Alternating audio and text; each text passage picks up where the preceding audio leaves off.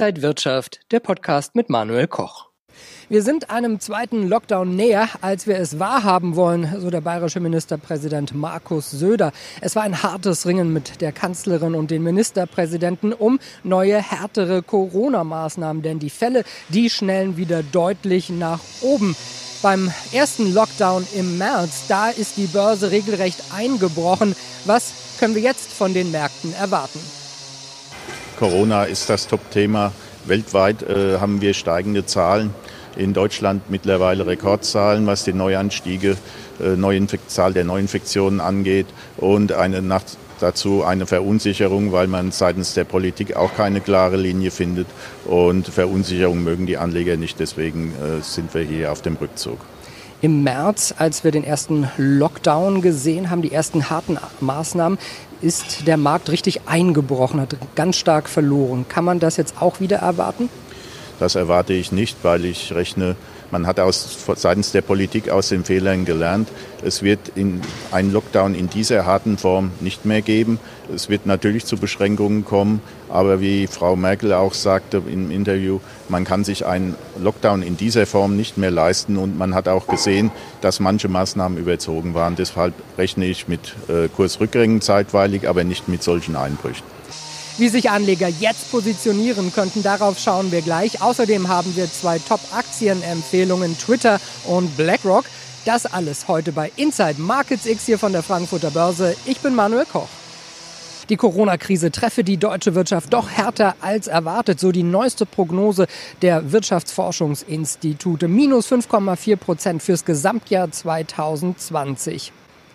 Dazu Brexit-Verhandlungen und die US-Wahl. Es gibt viele Unsicherheiten. Wie könnten sich Anleger jetzt aufstellen?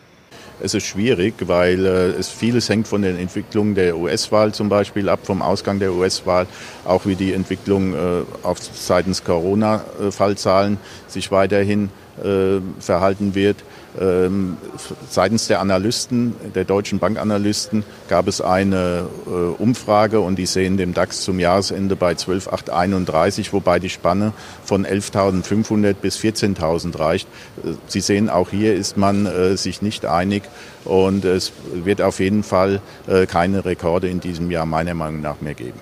Ja, es waren ja so einige Stimmen, die im Sommer auch gesagt haben, als es wieder ordentlich für den DAX nach oben ging, dass wir die Rekorde äh, vielleicht sogar noch sehen könnten, aber das würden Sie ausschließen.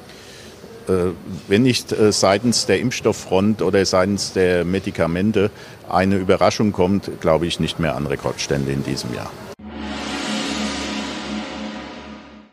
Webinare statt Seminare. Wenn ihr euer Tradingwissen bequem von zu Hause oder dem Büro aus vertiefen wollt, dann schaut doch auf die kostenlosen Börsenseminare der Trading House Börsen Akademie. Die nächsten Termine 18. November und 16. Dezember. Exklusiver Marktausblick mit Portfoliomanager André Stagge. Er wirft dabei einen Blick auf den kommenden Börsenmonat und stellt einige Strategien vor. Melde dich am besten jetzt gleich kostenlos an und sichere dir deinen Platz unter trading-haus.de.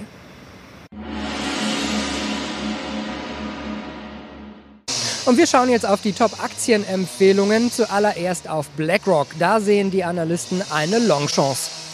Die deutlichen Zugewinne zu Beginn des Handels zuletzt an der Wall Street belegen die gesteigerten Kapitalzuflüsse bei BlackRock. Aus technischer Sicht lässt sich das nächste Ziel um 675 US-Dollar ableiten. Mittelfristig könnte es sogar bis in den Bereich von 733,68 Dollar aufwärts gehen. Trotzdem sollten Investoren einen anschließenden Rücksetzer mit einkalkulieren, der jederzeit einsetzen kann. Und die zweite Aktie ist Twitter. Auch die hat eine Longchance, so die Analysten. Die Wertpapiere des US-Kurznachrichtendienstes nehmen wieder Anlauf auf eine mittelfristige Hürde um 48 US-Dollar und versuchen sich an dieser Stelle bereits zum dritten Mal. Die Analysten sehen die Longchance, denn ab 29. Oktober öffnet der Konzern seine Bücher und lässt tief einblicken. Sollte ein nachhaltiger Wochenschlusskurs oberhalb der 48 Dollar gelingen, dürften die nächsten Zielmarken bei bis zu 53,31 Dollar liegen. Wenn euch das Video gefallen hat, dann gebt mir einen Daumen nach oben, kommentiert und postet das Video. Und ansonsten sehen wir uns in der kommenden Woche wieder bei Inside Markets X. Ich bin Manuel Koch. Happy Friday!